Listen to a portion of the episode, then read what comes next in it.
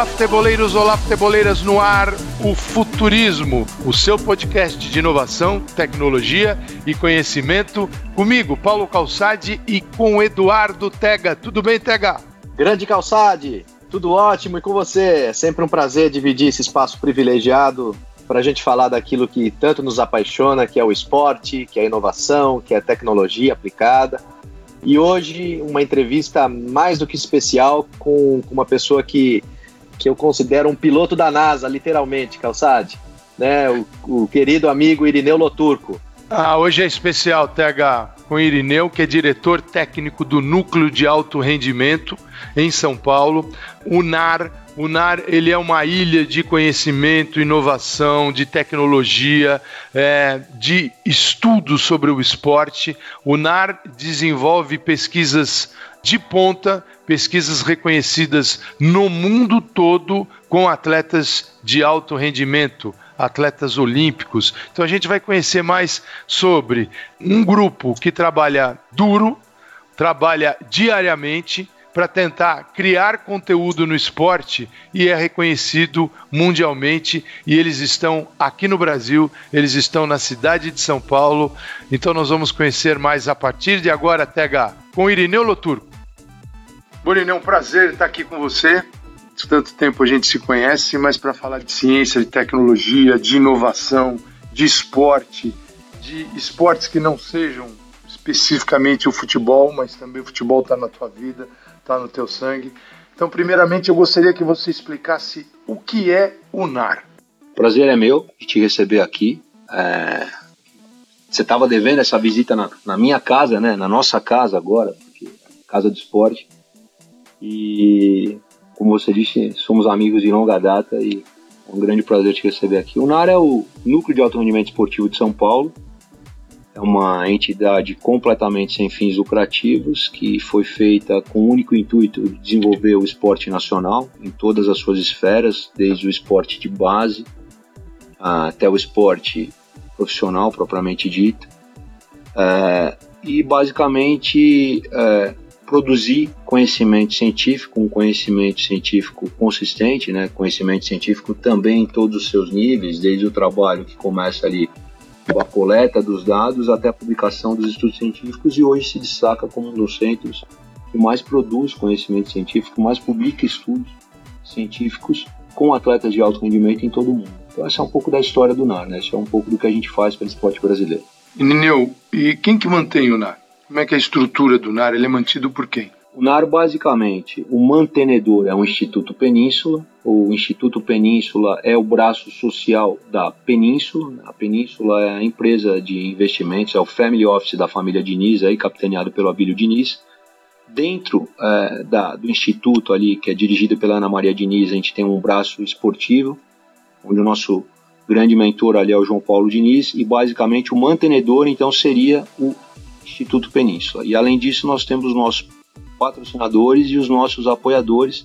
E aí são inúmeros, eu não vou me arriscar aqui a falar um nome ou outro para não esquecer é, de, de, nenhum, mas a gente tem vários apoiadores e patrocinadores que nos ajudam a manter o, o projeto. E como é que funciona na o, que os atletas que vocês recebem, os estudos que vocês realizam, dizer, como é que funciona isso? Eu digo, do ponto de vista do atleta quando chega aqui e do conteúdo que ele deixa aqui também, por ser um atleta de ponta, e pode promover estudos que vocês publicam e, como você disse, é no mundo talvez aquele que com atletas de altíssimo nível tenha a maior quantidade e volume de estudos. Então, assim, como essas duas pontas são atendidas? Eu, eu digo, o NAR do ponto de vista da pesquisa e o atleta também que vem buscando uma informação, vem buscando conhecimento para melhorar o seu rendimento. É, o atendimento aqui ele é sempre é, para equipes que, que, competem profissionalmente, né, em todas as suas categorias, ou seja, são equipes que são compostas por treinadores, preparadores físicos. Então,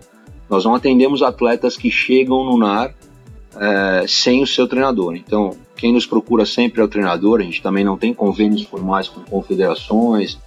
Nosso convênio é sempre com o treinador. Né? Então, é uma relação de confiança. O treinador nos procura, e a partir de então é traçado um, plano junto a esse treinador, é, de acordo com a necessidade, de, de acordo com a realidade do esporte. Então, por exemplo, esse ano, que é um ano que antecede Jogos Olímpicos, é muito comum a gente receber inúmeras seleções que só são convocadas às vésperas de Jogos Olímpicos.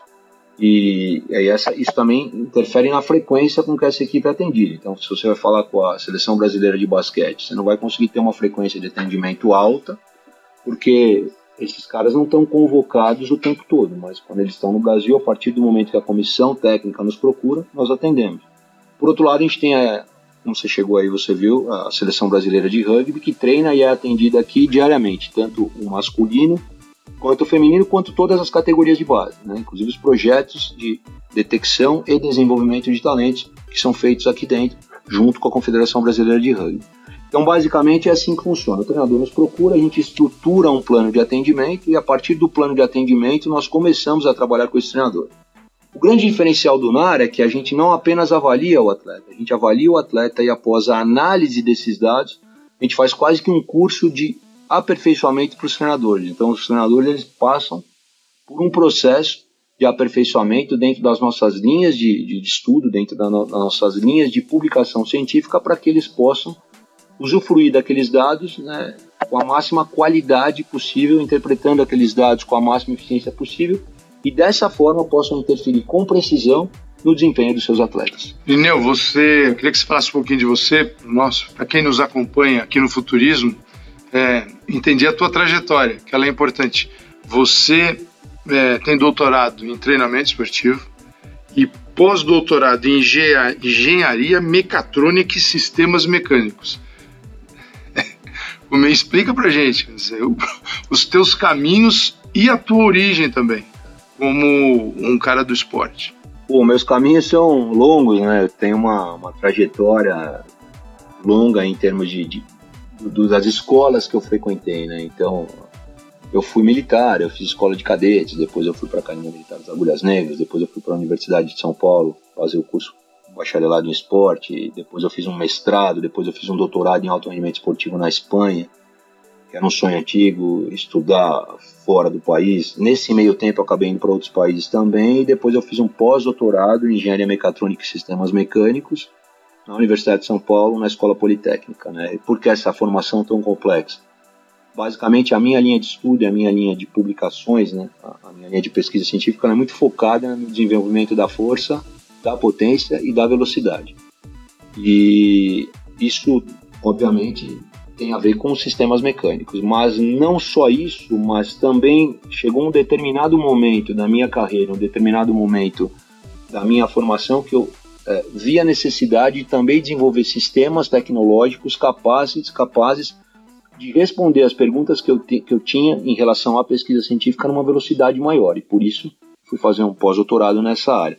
Então é uma formação bem complexa, mas que forma o profissional que eu sou hoje, que é um cara muito é, focado em resolver problemas, né? Então não é só fazer a pesquisa da forma que ela é. A, a pesquisa compartimentalizada com todas as suas etapas, mas também de procurar problemas novos e principalmente soluções para esses problemas novos. Então, dentro desta linha, né, eu tento ser um profissional multidisciplinar e, obviamente, é, me especializar cada vez mais no que eu estudo, que é sempre o treinamento da força, da potência e da velocidade. Então, quando a gente fala em inovação, dentro desse teu pós-doutorado deve ter muita inovação porque você está buscando soluções também no teu dia a dia. Você recebe, acredito eu, demandas aqui que você precisa, que acabam sendo desafios. E você busca o que? Solucionar. Quer dizer, o NAR também ele está buscando, olhando para o futuro, olhando para frente, é, trazendo inovação, buscando soluções que ainda não foram, obviamente, encontradas. O tempo todo, sem nunca esquecer que a gente está num país que tem uma limitação tecnológica gritante, né? que a gente está num país que tem uma limitação estrutural, principalmente na questão de esporte de alto rendimento, gritante. Então, os métodos, os modelos de treinamento, né, os métodos de medida que nós desenvolvemos, eles serão é, utilizados ou eles farão diferença à medida que eles possam ser utilizados por todos. Né? Então, isso é uma preocupação muito grande quando eu desenvolvo qualquer tipo de treinamento ou qualquer tipo de equipamento ou qualquer tipo de sistema de avaliações. Não adianta eu é, querer que. Imagina que eu quero mudar o esporte em âmbito nacional. Então não adianta eu desenvolver alguma coisa que eu só tenha condição de usar no NAR. Eu, tenho, eu falo diariamente com treinadores que estão no Pará, no Ceará, no Rio Grande do Sul, em Santa Catarina, no Mato Grosso, esses caras eles têm poucos recursos. Quando tem algum recurso, né?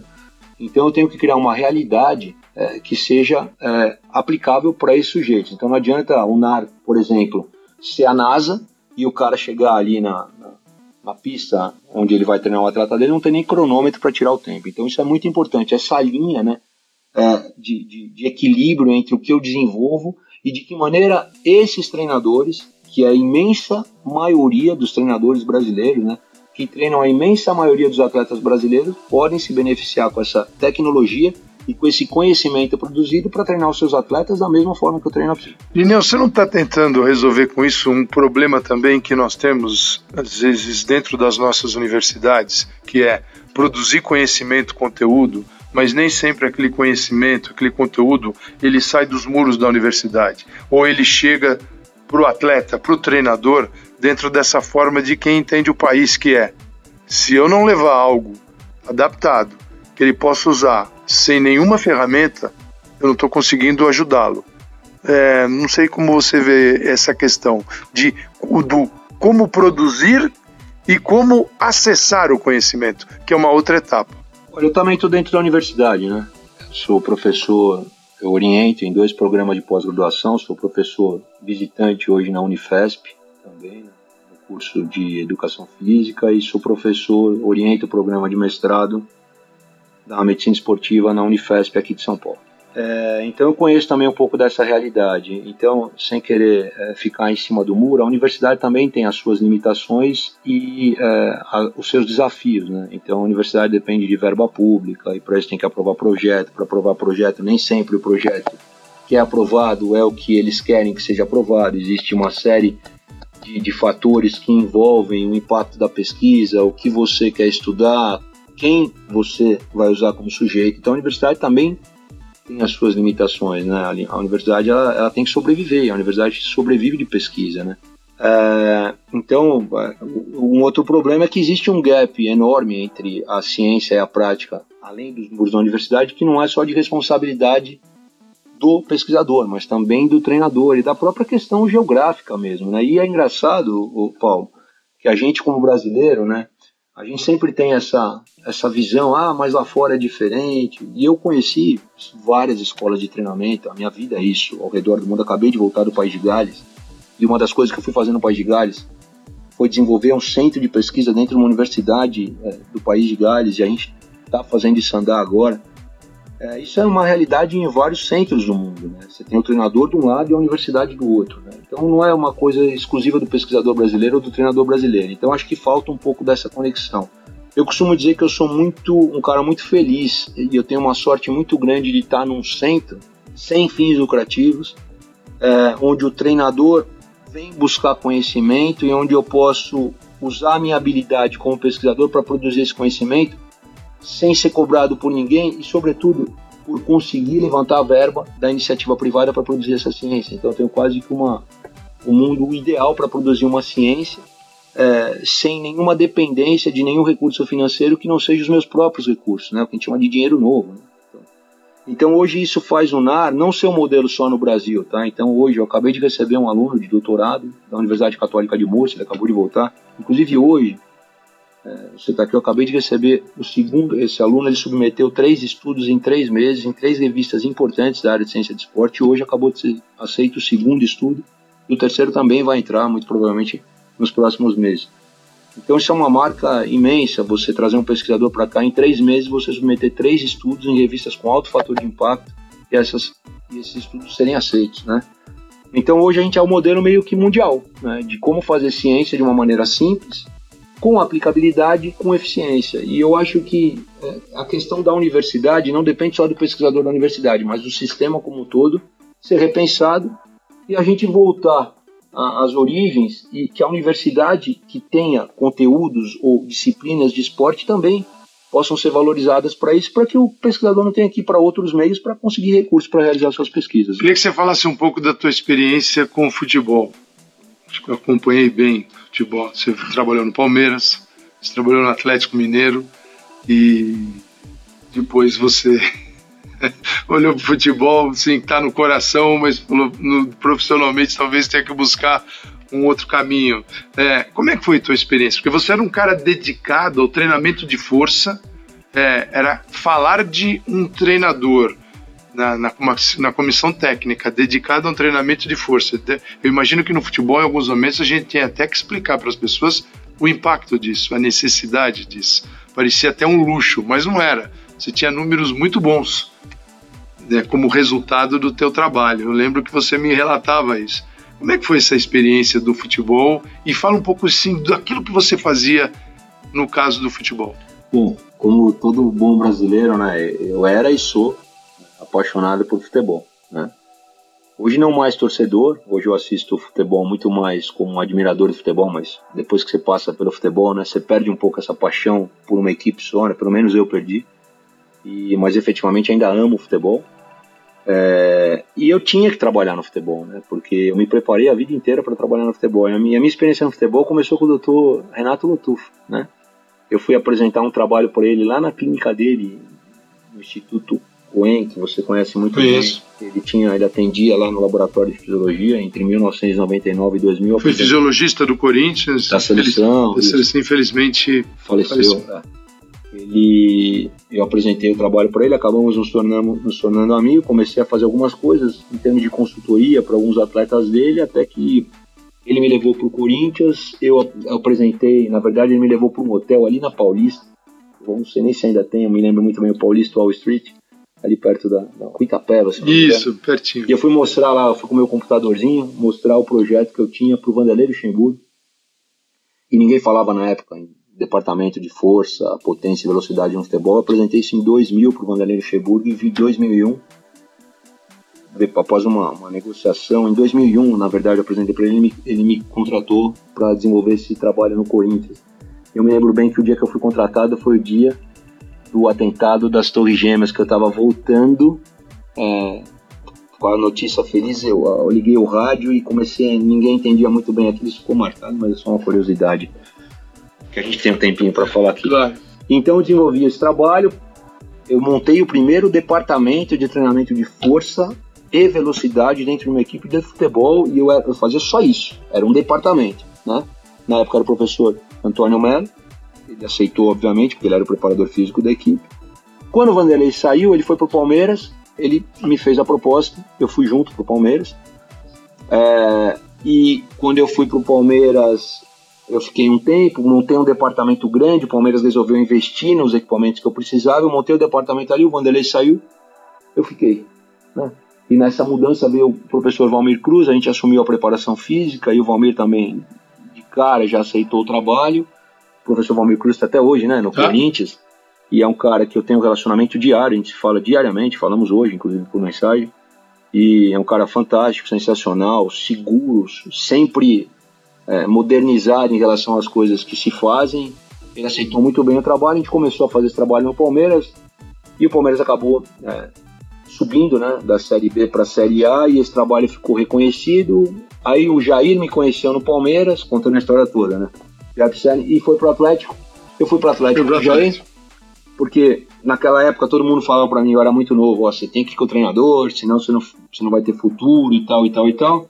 Fui, e aí começou, viaja para cá, viaja para lá, viaja para cá, viaja para lá. Quando o Jair saiu do Atlético e foi pro Bahia, eu falei para mim, deu. Não é isso que eu quero. É, é muita. Para mim, né, eu sou um cara muito família, eu preciso estar em casa, eu preciso estar no meu laboratório, eu preciso das minhas coisas. Para mim, Irineu, né, é, não funcionou, eu resolvi parar por ali. E aí fui assumir até alguns trabalhos é, gratuitamente, né, e, e hoje eu tô aqui no NAR, isso é um e tudo isso me levou a estar aqui no NAR, né? E acabei saindo do país, enfim. Mas essa foi a minha experiência e, no futebol. E os, sim, Irineu, e, e, no sentido prático, esse trabalho de, de força no futebol, como é que você vê? Porque você, você teve números ótimos ali, você teve resultados. É, no sentido prático eu nunca parei, né? A gente publica muito, mas muito, muito, muito sobre futebol. Né? Eu estou aí possivelmente entre os autores que mais publica no mundo com treinamento de força no futebol, principalmente futebol profissional. É, Agora faço parte de um grupo internacional que chama Football Science Institute. A gente deve estar trazendo esse, esse grupo, esse curso para o Brasil agora. Acabei de gravar minhas aulas em Granada, na Espanha.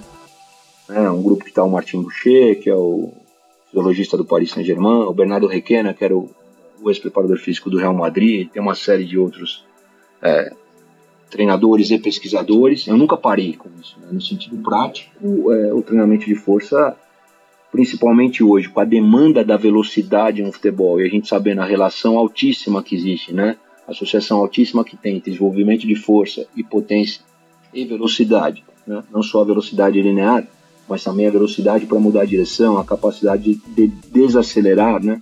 Tudo isso está muito associado ao desenvolvimento da força, né?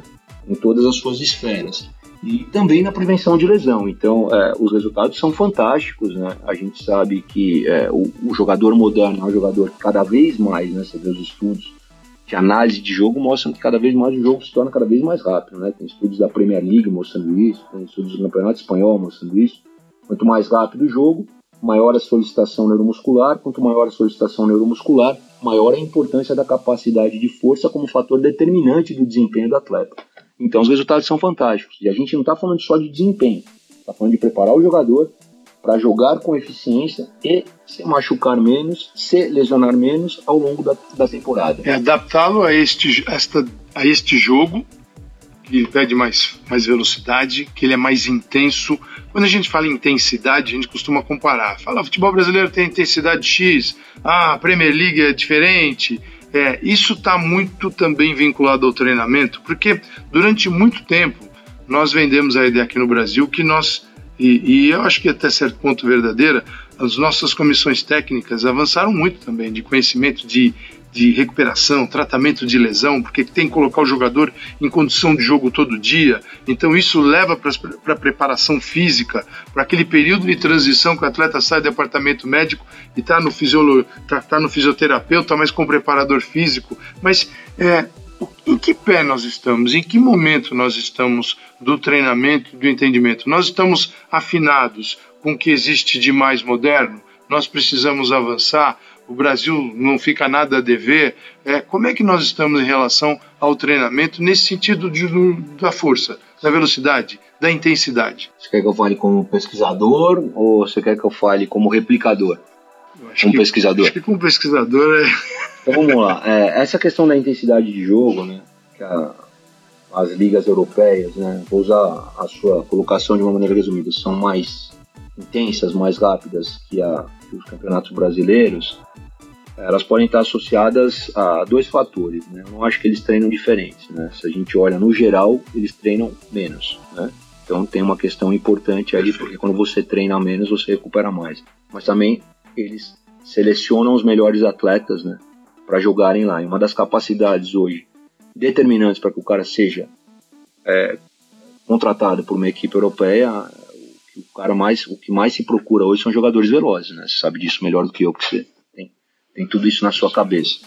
Então, ah, isso implica em velocidade de jogo. Velocidade com habilidade é o... Velocidade, não só a velocidade. Mudança de direção. Exato. De... E a velocidade, eu não estou falando só do cara que é rápido sem a bola nos pés, mas o cara que é rápido com a bola nos pés e o cara que é rápido para fazer o jogo fluir de maneira rápida. Inclusive mentalmente. Exatamente. Então, é, isso imprime intensidade ao jogo e é isso que acontece. Né? Então, a gente não pode atribuir tudo isso ao treinamento. Nós temos jogadores melhores lá do ponto de vista físico e do ponto de vista técnico, tá certo? Em relação a esta aceleração, é, existe muita, é, muita, muito trabalho de mídia aí por cima, tá? Então, hoje, por exemplo, você pega a Premier League, os caras quando param o jogador lá, os prejuízos são de milhões de euros né, anuais e os caras não conseguem resolver esse problema. Quando você pega estudo sério, que olha, taxa de lesão, é, tanto aguda quanto crônica, nesses campeonatos ao longo do ano e compara campeonatos de país onde se gasta muito dinheiro campeonatos de país onde se gasta muito pouco dinheiro, os índices de lesão são muito próximos. Né? Então, o que, o que se vê como verdade científica e o que se vê como dado consistente é o seguinte: é, à medida que o campeonato avança, ou à medida que a própria partida avança, né? então, por exemplo, você tem muita lesão onde? Nos 15 primeiros minutos de jogo, onde o cara tem aquele grau de excitação maior, então você tem muita lesão aguda no final do jogo, quando tem fadigas, tem algumas lesões aparecendo, lesões mais que têm um caráter mais crônico. À medida que o campeonato anda, né, mais pro final do campeonato, mais lesão. Jogadores mais velhos, mais lesão. Jogadores com lesão prévia, mais lesão naquela região onde já existiu a lesão. Isso pouco importa é, os modelos preventivos, então isso é uma guerra grande, inclusive entre os pesquisadores, tem uma questão hoje, óbvio que eu não vou entrar nisso no programa, mas falando de carga interna e carga externa, que você controla, que você cria modelo, mas isso não está bem resolvido na ciência. E as pessoas que vendem essa informação, que acabam tendo esse título, entre aspas, de científico e tal, que é uma coisa que é comum no futebol, é, não é uma informação real. Né? Mesmo quando eu divulgo dados médios, porque a média para nós na ciência não vale absolutamente nada. A média não vale nada. Ah, em média o jogador volta cinco dias antes ou cinco dias depois. A média na ciência não vale nada, né? Você tem várias formas de provar que a média não tem consistência estatística. Então, para mim, é, a grande diferença hoje, né, se for você pedir para mim duas diferenças entre a, os campeonatos europeus, as ligas onde economicamente mais fortes, o campeonato brasileiro, que é a sua pergunta, primeiro, eu acho é, que essas diferenças estão, elas são atribuídas à qualidade técnica e física do atleta que está lá e a um menor volume de treinamento. Isso é um... E de jogos também, né? E de jogos também, em algumas fases, né? Em algumas em alguns fases, momentos. Em alguns Estão momentos. se aproximando bem de e uma. E aí eu carga. coloco tudo no mesmo pacote, né? Uma, o, o menor volume de solicitação em jogos e treinamentos. Bom, Tega, essa daí foi a primeira parte da entrevista com Irineu Loturco no núcleo de alto rendimento. É um, é assim, é um sonho é, estar no NAR, porque você vê aquela agitação dos atletas das mais variadas modalidades juntos, né? Então, de repente, você tem a turma do rugby é, fazendo testes, exercícios, e do teu lado o taekwondo está em ação.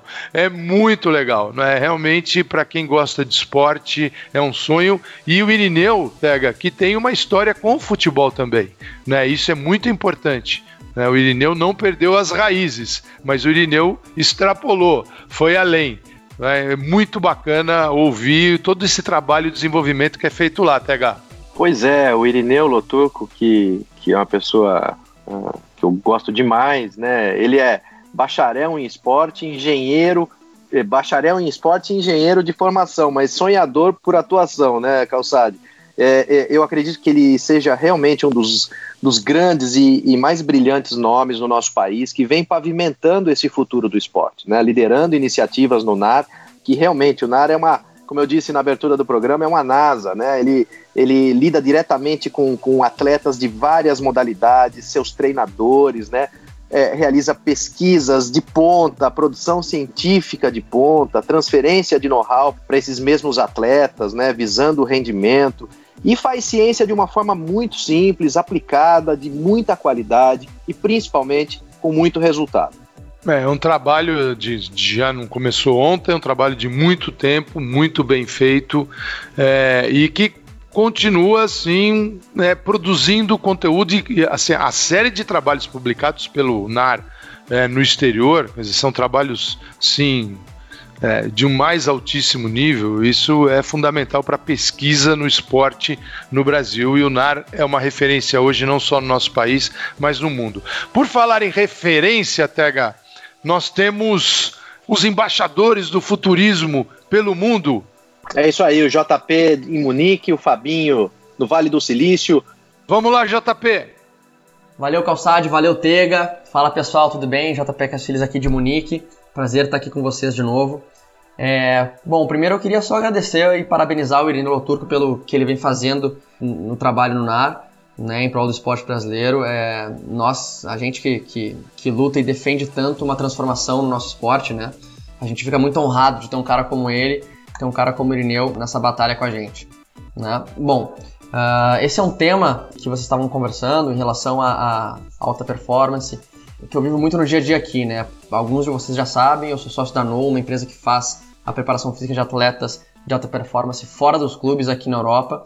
E justamente nosso foco é trabalhar a prevenção de lesão do atleta, né, que é um maior ativo do clube, e, e atuar, atuar como um complemento realmente ao que o clube faz. Né? Já como foi mencionado por vocês, aqui na Europa os treinos são mais curtos, aqui no Bayern às vezes eu vou assistir os treinos e, e muitos deles não passam de 40 minutos efetivamente e acaba que alguns atletas sentem essa necessidade de fazer algo extra, né? O que é uma prática super comum aqui na Europa, né?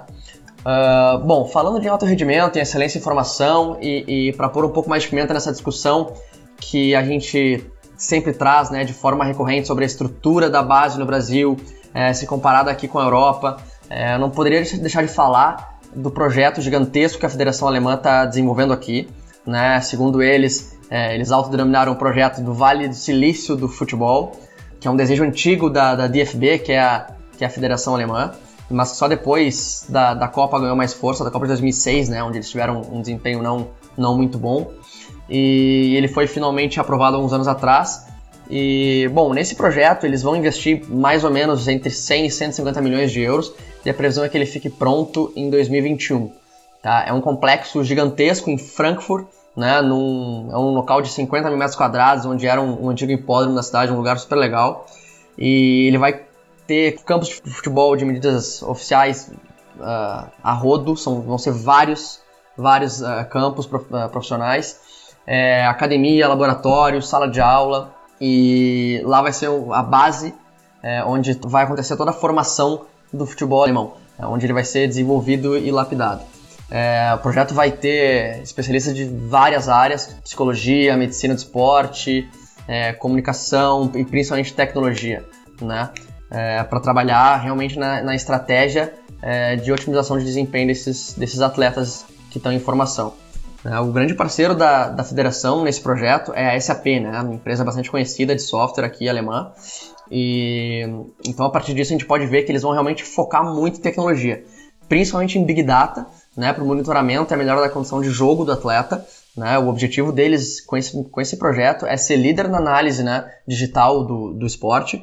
É, por, por exemplo, um jogador com baixo aproveitamento num cruzamento, uh, eles vão conseguir medir todos os seus chutes, é, o, e aí o sistema vai entregar um relatório com informações sobre a força do chute, é, como ele bate na bola, é, a curvatura que a, da trajetória da bola esse tipo de coisa, né? E com esses dados eles vão conseguir fazer as correções, é, as correções é, necessárias para que o jogador tenha um melhor desempenho, tá? Uh, no ano passado, o Oliver Bierhoff, que é, um, que, que, é o head de projetos da, da federação hoje, ele teve no Vale do Silício e conheceu algumas startups da indústria do esporte, é, falou com algumas empresas de lá e eles querem atrair muitos parceiros para que, que sejam é, parceiros dessa, desse projeto e que tragam novos insights, novos inputs, né? Para que, que eles sempre estejam na vanguarda da inovação. Então, esse projeto ele vai ficar pronto em 2021. Já, já foram feitos alguns movimentos nesse, nesse último ano. Teve um, um congresso de análise de jogos internacionais, né? teve um, um, fórum de treinadores que a, que a Federação Alemã é, promoveu. Então, são dois exemplos de, de projetos pilotos que já foram realizados e, e essa academia, a DFB Academy, como eles chamam o projeto, é, então já começou a já começou a desenvolver um trabalho nesse sentido, tá? É, bom, eu vou ficando por aqui e espero que tenham aí aprendido um pouquinho mais sobre, sobre o mercado aqui, como ele vem se movimentando. A gente, na próxima participação, a gente traz mais informações daqui. Beleza? Obrigado, valeu, tchau, tchau, pessoal. Legal, Tega os nossos embaixadores do futurismo pelo mundo, trazendo um pouco mais de informação, conhecimento sobre tecnologia, inovação.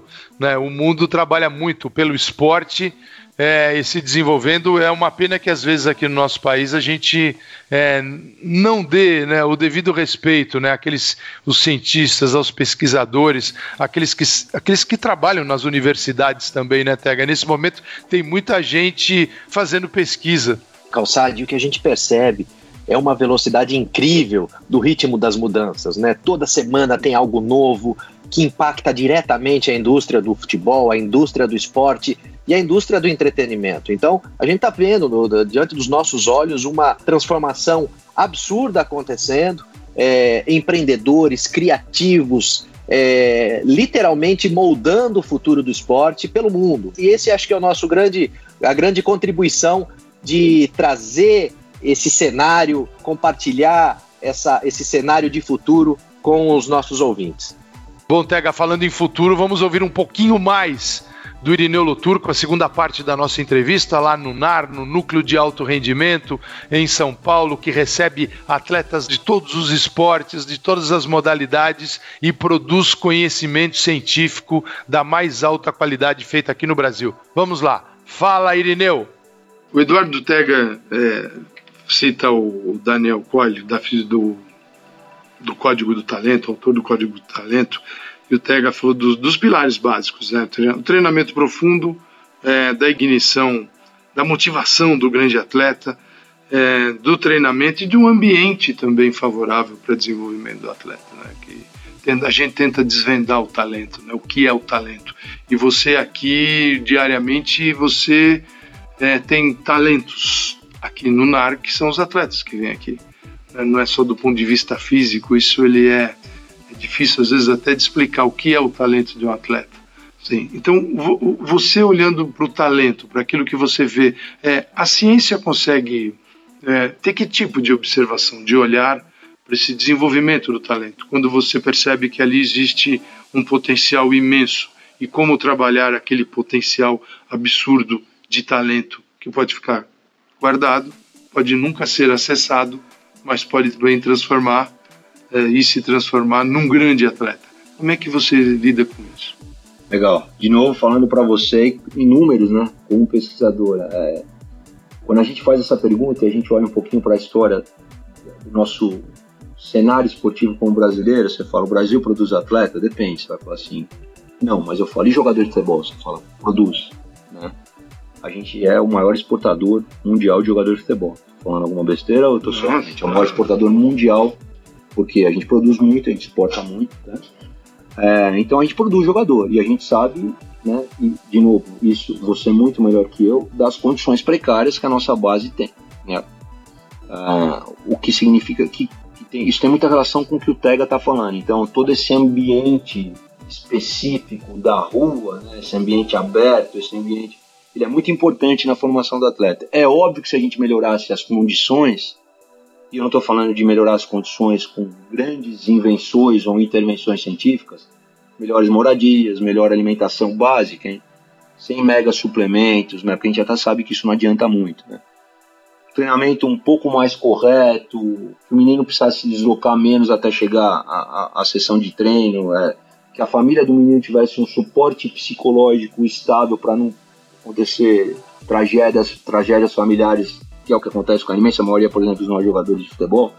Então, essas coisas básicas, né? Não estou falando de ciência, estou falando de bom senso. Isso já aumentaria muito a nossa eficiência nos modelos de, de, de é, vamos chamar assim, fabricação, de produção de atletas. Então, primeira coisa, tem que ter prática, pô. Então é muito importante, é muito interessante esta visão do brasileiro, é, que é uma visão muito peculiar e a gente tem que parar com esse negócio de que se o cara é um talento lá na Inglaterra, lá é o cientista, é o, é o pesquisador, é o pedaço da, da, da unha que tiraram do cara para ver o que tinha, e aí se o cara aparece na Jamaica, aí na Jamaica não, na Jamaica é um negro jamaicano que é diferente. Um é artificial, é. o outro é natural. Se aparece no Quênia é porque ele corria do leão, mas se ele aparece nos Estados Unidos é por causa do cientista. Então, assim, vai ter atleta onde tem população treinando aquele esporte e onde aquele cara tem estímulo para aquilo. Então, os velocistas são heróis na Jamaica, você tem campeonatos escolares lá que não são os melhores do mundo, não são os mais bem organizados do mundo, e por isso você traz, obviamente, uma série de pessoas talentosas juntos. E, obviamente, você tem ali um negro alto, forte, é, que tem uma capacidade genética diferenciada para correr velocidade,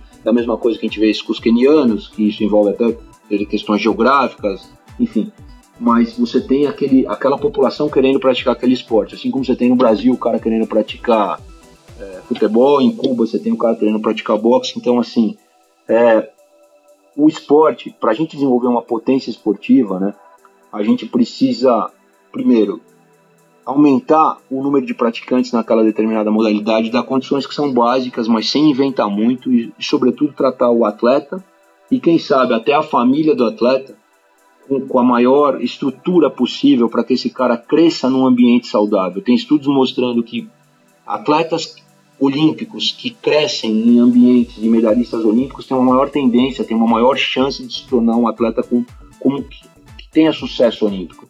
Então esse ambiente é muito importante, né? Não precisa ir longe. A gente criou uma equipe de taekwondo aqui que é nossa e hoje já tem vários atletas fazendo resultados nacionais, né? Atletas fazendo competições internacionais com bons resultados. E a gente já ofereceu coisas básicas para esses caras. Cuidar um pouco do treino, alugamos dois apartamentos aqui perto, eles moram nos apartamentos. Tem treinador, tem preparador físico, tem fisioterapeuta, tem almoço e jantar todos os dias aqui. É básico, mas esses caras estão fazendo a diferença.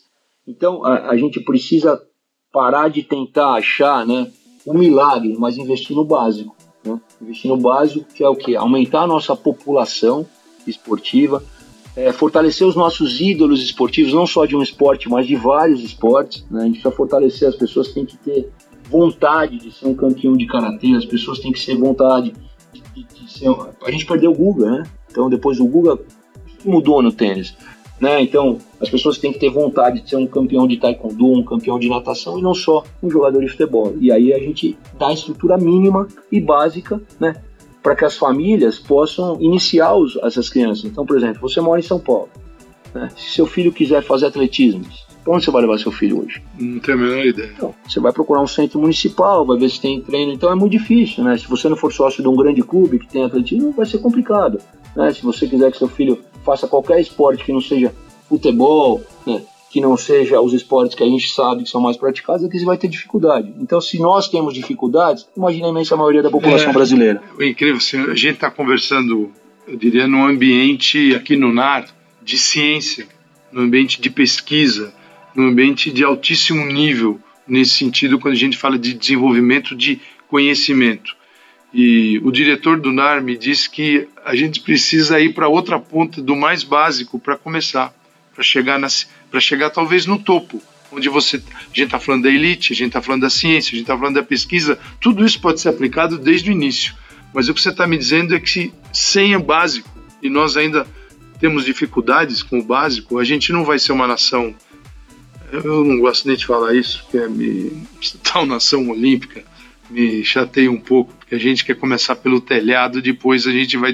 Né, nós fizemos uma Olimpíada aqui, eu te pergunto qual é o sentido disso, desses gastos todos, sendo que o esporte, no dia seguinte termina os Jogos Olímpicos e a pergunta que você me fez, tá bom, quero praticar esgrima. Vou onde? Tem que procurar um clube. Então a gente está tá precisando acessar o básico, é isso. Totalmente. É, a, a... Inclusive no futebol. O futebol, né? O futebol, é, como eu disse anteriormente, a base funciona. Por isso que a gente produz tanto jogador. A gente poderia melhorar a eficiência. Né? Se acessasse o básico, a gente poderia melhorar a eficiência. O que eu vejo é que muitas vezes se atribui essas grandes diferenças, né? É, a, a, por exemplo, é muito fácil você olhar um recurso tecnológico e falar, olha, o jogo da, da, da né, Premier League é mais rápido por causa disso, o campeonato, o, o retorno financeiro do campeonato é mais rápido por causa disso, mas aí eu tive lá com o pessoal do Cardiff City, em Cardiff, e eu vi lá o, como é que é, como é que eles cuidam da base, né? Então o cara abriu o sistema para mim, tô, a gente está fazendo um estudo junto, né? A partir do sub-13, todos os testes padronizados, né? Existe um, um recurso financeiro da, da Premier League para esses clubes para que eles façam esses testes. Então do sub-13 ao, ao Academy, né? Que seria o time, vamos chamar assim, B, né? O time todos esses testes são padronizados, vai para um sistema, os caras conseguem ver os dados dos atletas de várias equipes no sistema e a partir de então se traçam estratégias que as equipes têm que fazer isso, né? Então, é, e você for, você vai olhar o seu treinamento, a grama é legal, o alojamento é legal, mas não é nada, não, não, é, não é, como eu te digo, não é NASA. Você não vai chegar lá, não vai ter um robô te recebendo, não vai ter, a, então assim, você vê países muito menores, com muito menos praticantes, mas com um número é, bacana de praticantes fazendo resultados parecidos ou até superiores aos nossos, é, e aí entra a questão da eficiência. Né? Aí entra a questão da eficiência. Eles já têm praticantes, não tantos quanto nós temos, mas eles conseguem quase que se igualar né? e fazerem frentes a nós em campeonatos mundiais e Copas do Mundo, por exemplo, porque eles mexem na eficiência. Mas é o básico, é mexer no básico. E aí a gente vai entrar onde? Com conhecimento científico de ponta na ponta, para tirar o décimo de segundo, para tirar o centésimo de segundo, para colocar o centímetro, né? Para colocar um metro numa prova de, de, de resistência, mas é, até esse cara ser criado, Paulo, a gente precisa ter um sistema. E eu te pergunto, qual que é o nosso sistema esportivo? Né? para ser criado. Então a gente hoje, aí o cara fala, não, a gente tem que formar um atleta. Tá bom, forma um atleta hoje, né? Você formar um atleta de atletismo. A gente tem aqui, ó. Né? Você pegar aqui, você descer aqui agora, agora, tem atleta olímpico sem equipe. Aqui, você descer agora aqui, perguntar, tem atleta olímpico, atletismo sem equipe. Cara que é participou dos Jogos Olímpicos, né? Então os caras falam, ah, não, a gente tem que formar um atleta. Tá bom, você forma um atleta, né? A gente tem casos de atleta que foi, estava é, entre as três do mundo em campeonato mundial de atletismo e parou porque não arrumou equipe. Então, você forma um atleta e aí, o atleta vai para onde? E a cabeça desses atletas? Ah, a gente tenta segurar, né, Paulo? Se você for ver, você viu como é que tá o projeto hoje, né? A gente recebe aí 200 pessoas por dia. A gente vai tentando manter o que dá, mas é, não tem plano B, né? Então é que nem o treinador. O treinador de alto rendimento, ele não tem plano B, né? Então, é, a, a, nossa profissão, eu sei o quanto ela é difícil. Ser professor, né? Ser pesquisador e jornalista, né? Eu tenho vários amigos. Para um jornalista esportivo é difícil. Mas você sai do A, você pode pelo menos mandar o currículo pro B, você, né? Você sai do B, ainda que, que, os nossos salários não sejam os melhores do mundo, né? Na, tô falando em classes, né? Jornalistas e professores, a gente tem, né? O A, o B, o C treinador de alto rendimento de atletismo, ele estava na B3. A B3 acabou. Se o Pinheiros não contratar ele, ele vai para onde? Né, aqui em São Paulo. E ele Agora, tem um ciclo, né? É, ele, a vida dele é curta, ele é. tem um ciclo, esse atleta. Não adianta ele esperar, ó, espera 10 anos o que melhora. É atleta. Agora, se, se, a Urcamp acabar, né, que saiu uma matéria, se não me engano até no portal da ESPN, a semana passada, se a Urcamp acabar, para onde vão esses atletas? Para onde vão esses treinadores? Né? O cara, ele dá vida pelo esporte, né? Ele não tem plano B. Então, basicamente, você tem grandes treinadores de atletismo hoje que estão deixando as suas profissões porque não tem para onde ir. O cara não tem para onde ir, não tem plano C, né? Então, ele vai pro A, tem outra equipe e tal. Então, a cabeça fica muito ruim. E hoje, o momento que a gente vive no esporte é um momento de muita incerteza, né? Ninguém sabe o que vai acontecer, né? Ninguém sabe o que vai acontecer com nada, né? A gente não sabe o que vai acontecer nem com a lei de incentivo ao esporte, a gente sabe o que vai acontecer. Então, o momento é e hoje o que ajuda um pouco, né, um pouco não, bastante os programas de esporte é o envolvimento das Forças Armadas que contratam os atletas que estão aí, e a gente tem vários atletas hoje de alto nível conseguindo se manter porque recebem o salário das Forças Armadas. Lineu, você falou de um desse grupo de pesquisa internacional que reúne assim profissionais de vários clubes, clubes importantes de futebol. O que, que é esse grupo? Qual é o objetivo dele? É, há uma, uns oito meses atrás eu recebi o, o, convite desses espanhóis, né, de espanhóis. É, um deles é o Bernardo Requena, né, que trabalhou muito tempo nessa última fase onde o Real Madrid ganhou tudo. Ele era o coordenador geral, ele era o head of performance, o cara que cuidava. E também resolveu dar um tempo de futebol, é, questões familiares e, e, e montou este este grupo de pesquisadores internacionais, a ideia é criar cursos, né, com conteúdo online para profissionais de futebol em vários idiomas ao redor do mundo, né? E essas aulas a priori são gravadas na Espanha, né? E o objetivo é criar uma comunidade científica em torno do futebol, mas com um profissional que realmente é científico, né?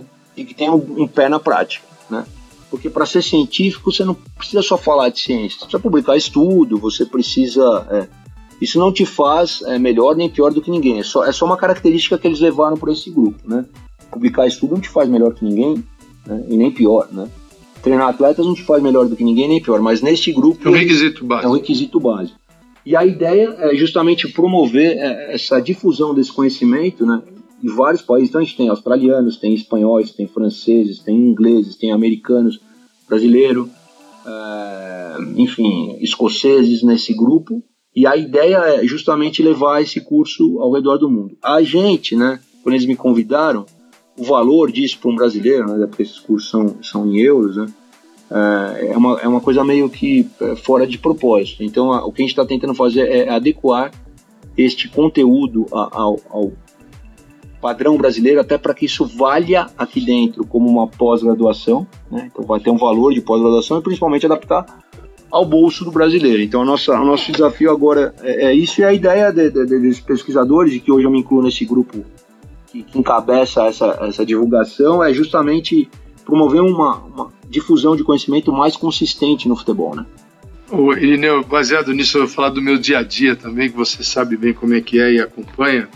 É, a gente falar em ciência, em conhecimento no futebol, em alguns momentos é até uma coisa estranha é, nós estamos num país em que, engraçado, né, a gente rechaça isso. Uma das últimas discussões que aconteceram foi em função de alguns termos que o Tite citou, que são termos que você encontra em livros, você encontra a gente adota muitos termos usados em Portugal, porque Portugal produziu conhecimento no futebol e nós aqui produzimos muito pouco. Então a gente acaba absorvendo daqueles que produziram, e pela, pelo idioma é muito mais fácil. É, isso vira um debate em torno de termos e não o que eles significam. E inclusive com traduções assim, feitas por muitos aqui, completamente diferentes do significado real deles. Como é que você vê isso? Quer dizer, em que momento assim, o, o, dia a dia, esse dia a dia que a gente vive, é o dia a dia do torcedor, o dia a dia da mídia, quer dizer, como que a gente poderia melhorar? Eu não estou falando se nós absorvemos um termo técnico, então, ó, porque como nós somos legais, porque falamos tecnicamente uma outra linguagem. Mas assim, é perceber que o futebol pode ser mais, que o futebol também é, é possível estudar o futebol e a gente aqui olha para isso como se fosse uma grande bobagem. Eu ouço diariamente discursos contra isso, contra o conhecimento, contra estudar, que pregam uma volta ao passado no futebol brasileiro, como se nós tivéssemos um bando de dribladores dentro de campo e isso fosse suficiente para ganhar os jogos. Como é que você vê essa? Esse, para mim, na minha visão, isso é um conflito. Eu acho que é um conflito, mas acho que tem um papel, um interlocutor aí tem, eh, e aí de novo, né, falando como professor, tenho, a gente tem um curso aqui sexta, sábado e domingo para 120 pessoas, né? 120 treinadores. A linguagem que eu uso para os treinadores é completamente diferente da linguagem que eu uso para pesquisadores. Né? Então, se eu vou falar sobre um teste estatístico, é, a diferença que é ou não estatisticamente significante para um treinador, a abordagem é uma. Se eu vou falar para um pesquisador, a abordagem é outra. Eu posso falar qual é o tipo de teste, se a análise é paramétrica, se a inferência é baseada em magnitude, né? Se eu usei um teste T, se eu usei uma nova, se eu usei uma Ancova, né? Então, e pro, pro, pro treinador eu só tenho que falar, essa diferença é importante. Os caras são diferentes porque a gente mostrou estatisticamente que a diferença são as mesmas coisas faladas de maneiras distintas. Então, primeira coisa, o interlocutor tem que saber com quem que ele está falando. Eu acho que tem uma culpa de quem se comunica. Se, principalmente se você está num ambiente crítico, como é o futebol, como é o esporte. Então, eu acho sim é, que você pode falar coisas consistentes, né? se você tiver segurança, sem adotar discursos que não são inteligíveis a quem te ouve. Então acho que tem culpa dos dois lados. Comunicação. Comunicação. Até porque é, muitas vezes quando você adota um discurso que tecnicamente pode parecer certo para quem é moderadamente científico, ok, mas às vezes você não, não, agrada nem o cara que tecnicamente é correto e nem o jornalista que quer ouvir só aquilo. Então eu acho que o futebol, é, você, você pode falar coisas consistentes, estou falando especificamente de futebol porque é a sua pergunta. Você pode falar coisas consistentes, você pode falar coisas diretas, mas numa linguagem que seja mais acessível a quem te ouve. Até porque muitas vezes aquela forma que você está falando não condiz ao que você quer dizer. Então, é, e aí acontece isso. Acontece isso, porque daí você cria né, é, uma, uma é, preconceito, né, você cria um preconceito sobre algo que é legal mas que não necessariamente precisa ser colocado naquele contexto, né? Então, isso, e aí sim você vai ter o problema, aí o cara cria um preconceito. Ah, não, esse cara é teórico, esse cara. Não, você, você continua sendo a mesma pessoa, só que a forma que você leva esse conhecimento. Esse é o nosso dia a dia, tá, Paulo? Quem trabalha com treinador, esse é o meu dia a dia. Né? Eu não falo com o treinador da mesma forma que eu falo com, com um membro da minha equipe científica. Nem que, com atleta. Nem com atleta. Então, eu acho que isso tem um pouco a ver com empatia, né? Comunicação. E a comunicação não é. Né? Quantos problemas a gente tem na nossa política hoje por causa de problemas de comunicação? Verdade. Né? Então eu acho que a gente está num momento é, complicado né, de, de, de, comunicação em várias coisas, né? Até porque a, mídia social prejudicou muito isso, né, Paulo? As mídias sociais porque hoje todo mundo, se o cara se vende bem, ele passa a ser especialista, o cara consegue atropelar a sua história como jornalista, a minha história como pesquisador, é, se ele se comunica bem, né? E dependendo da, as pessoas elas consomem imagem, elas consomem é, coisas que, que, a mídia social mostra que a gente não consegue mais escrever uma história como a gente escrevia antes. Então, eu acho que, sabendo de tudo isso, o interlocutor ele tem que estar preparado para quem que ele vai falar e como ele quer ser percebido, né? É, em alguns debates você não consegue nem entrar tamanha asneira do debate. Então você fala assim, não tenho nem como entrar aí nessa, nessa conversa porque é, é, não, é impossível. É, Irineu, para a gente já encaminhar aqui o nosso encerramento, você pensando no teu dia a dia no ambiente de ciência, tecnologia, de inovação, de pesquisa, como você enxerga os próximos anos do NAR? Ah, anos difíceis, é, a gente está sempre preparado né, para o futuro. É, porque, como eu te digo, né, é um dia após o, um dia após o outro, né? Então a gente recebeu essa notícia que o Orcamp também pode fechar, né? Já com o fechamento da B3, né? Que era a maior equipe de atletismo em números. São Paulo a gente teve o fluxo muito aumentado. Se acontecer alguma coisa com o Orcamp, eu o que eu puder fazer para ajudar, eu tenho, o Orcamp tem grandes treinadores, tem um grande diretor, grandes atletas. Se a gente puder ajudar, a gente vai ajudar também. A gente vê os programas né, de incentivo ao esporte cada vez mais sendo cortados, né? Vários problemas. É, então hoje o cenário não me parece muito promissor, né?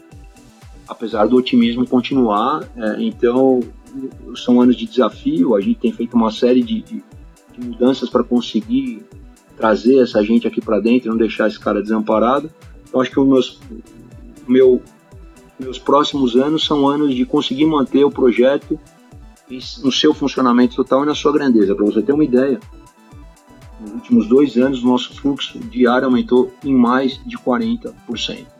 Chegar um momento que vai ter gente saindo pela janela aqui, se eu deixar. Você tem uma média de quantos? A gente não gosta de falar em média, mas é, assim, de, de atletas que você recebe aqui por dia? Tem dia que a gente chega a receber 200 atletas. 200 atletas. Então, quando você entra no NAR e encontra o NAR vazio, ou não existe essa possibilidade? Sim, é, depende do horário, porque atleta sempre treina no mesmo horário. A gente tem os horários também que nós fechamos para avaliação e treinamento, porque ainda somos um centro de pesquisa e temos cursos de pós-graduação aqui dentro, mas é muito difícil. Né? E o mais interessante é que hoje a gente tem nossas equipes próprias, né? Então a gente tem projetos de base com futebol. Isso é bem legal, hein, Irineu? Assim, equipes próprias do NAR. É, em, de base. De base. É, o nosso Estão e desenvolvendo. Aí, sim, e aí assim, a gente tem várias é, formas de fazer isso. Então, por exemplo, a gente tem um projeto, né? Um cara que é nota mil, que você conhece, que é, que é o Thiago Escuro, né? Claro, sei conhece. é um cara que a gente trabalhou junto. Hoje é o, hoje ele é o comandante do Red Bull. Isso, tivemos a trabalhar com o Thiago quando era o comandante do, Audax, o projeto ali começou com o grande Brunoro, né? E depois o, o Thiago tocou o projeto e, e, aí o Thiago também teve uma experiência em clube grande, com Cruzeiro e agora voltou pro, pro Red Bull, onde ele consegue colocar muito mais a mão dele, é um cara muito acima da média, super jovem. E uma das logo que o Thiago assumiu o Red Bull, uma das primeiras conversas que a gente teve foi assim, eu não quero que a história do Audax, né, você lembra, né, que a gente formava Paulinho, vários jogadores aí que estão que era naquela época do, do Pão de Açúcar ainda Exato. como como também uma equipe de futebol. Exatamente. Quando o Abílio Diniz lá atrás teve essa ideia de, de, criar o clube de futebol, isso. Porque assim, Paulo, não, não é o, o, atleta que você forma. Né?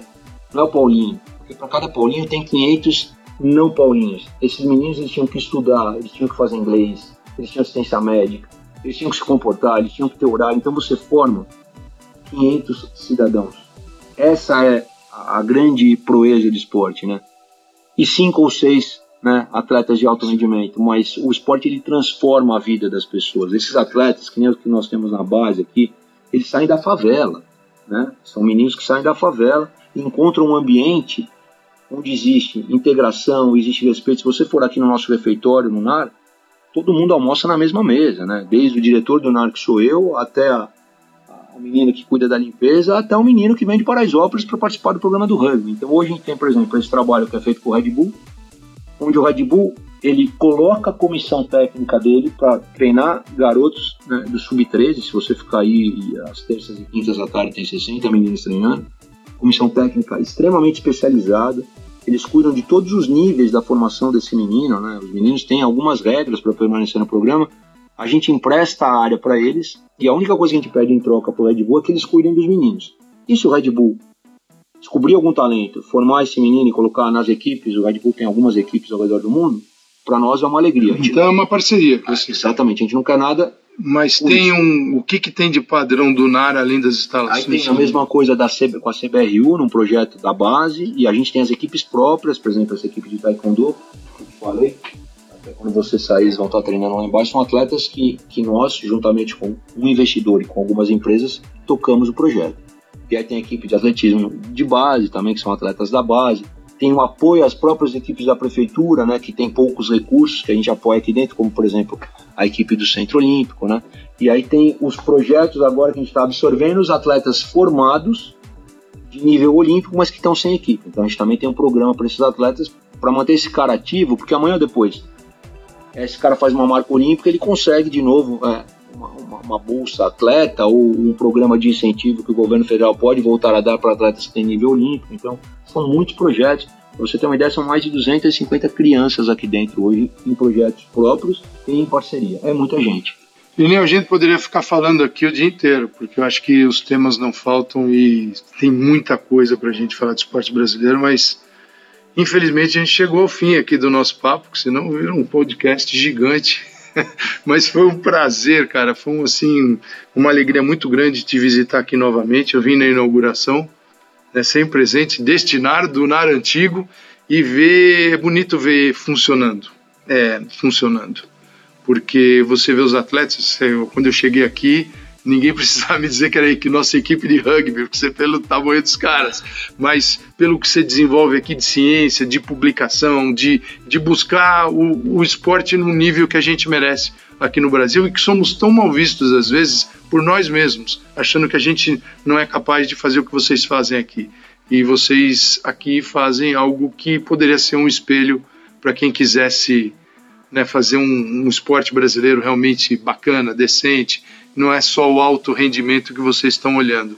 Vocês vão tirar dessas equipes que vocês montam, ou talvez alguém capaz de permanecer no alto rendimento, mas acima de tudo é vocês vão formar cidadãos aqui dentro. Então é um prazer estar aqui. Te agradeço mais uma vez e muito obrigado, viu, Irineu, por receber a gente aqui no Futurismo. É, você é um dos primeiros convidados e foi muito bacana. Paulo, você é, além de um amigo muito querido, né? A gente se vê até pouco, né? Mas é, é a vida, né? Eu sempre achei você um cara genial, você sabe disso. Obrigado. Você sabe disso. É, então, logo que você me ligou, fiz questão de arrumar um horário na minha agenda, né? É, e vou sempre fazer questão de te atender porque eu sei da seriedade do seu trabalho e sei é, do compromisso que você tem com o desenvolvimento do esporte como um todo. Em todos os, programas que você participa, todos os projetos que você desenvolve, você tem esse, esse ideal né, de, de, de, fazer o, o, esporte brasileiro crescer. E eu, costumo falar que o esporte ele não é só isso que a gente vê na televisão, ele não é só os Jogos Olímpicos. Para mim, o esporte é uma ferramenta de transformação social. Você vai procurar qualquer meio, né? No mundo você não vai encontrar um meio consegue tirar uma criança da pobreza, da linha da pobreza tão rapidamente, colocar ela numa linha de sucesso tão rapidamente quanto o esporte faz em todas uh, as suas esferas, em muitas modalidades. Então é para isso que a gente escreve, a gente investe em esporte, é para isso que o NAR existe, é por isso que o Instituto Península investe no esporte. Então, receber você aqui, poder, poder contar um pouco dessa nossa história para você, para mim também é uma honra. Obrigado pela oportunidade. Obrigado, Irineu. O futurismo agradece. Até a próxima. A gente agradece também. Até a próxima. Bom, futeboleiras e futeboleiros, está aí a entrevista com Irineu Loturco no Núcleo de Alto Rendimento em São Paulo. TH, é um sonho, é um sonho realizado esse trabalho do NAR, então, e a gente conhece todo o esforço do Irineu e sua equipe, então isso me deixa muito feliz de ver um amigo que também contribuiu tanto para a minha formação, nas aulas em pós-graduação, é, nas conversas. É, o Irineu é uma figura assim que a gente precisa estar tá sempre perto dele, TH. Sem dúvida, Calçado. Irineu também, para mim, é uma grande referência é um amigo que eu tenho o prazer de, de, cultivar e de ter como um dos principais nomes em nosso país, é, nomes que a gente se orgulha no esporte brasileiro.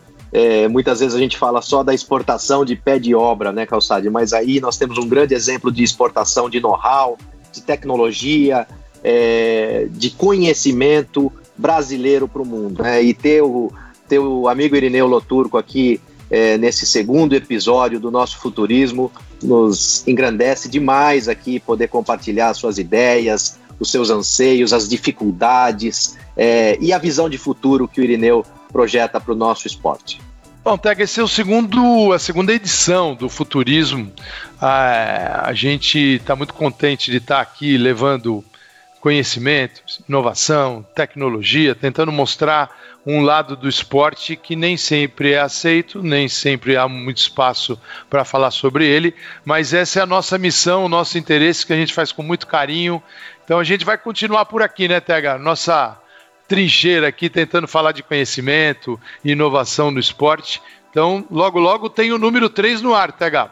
É isso aí, a gente tem ótimos convidados na sequência e espero que essa audiência cresça, é, o interesse por conhecimento, é, por discussões sobre o futuro do, do nosso esporte, é, pela transformação que, tá, que vem acontecendo ao nosso redor.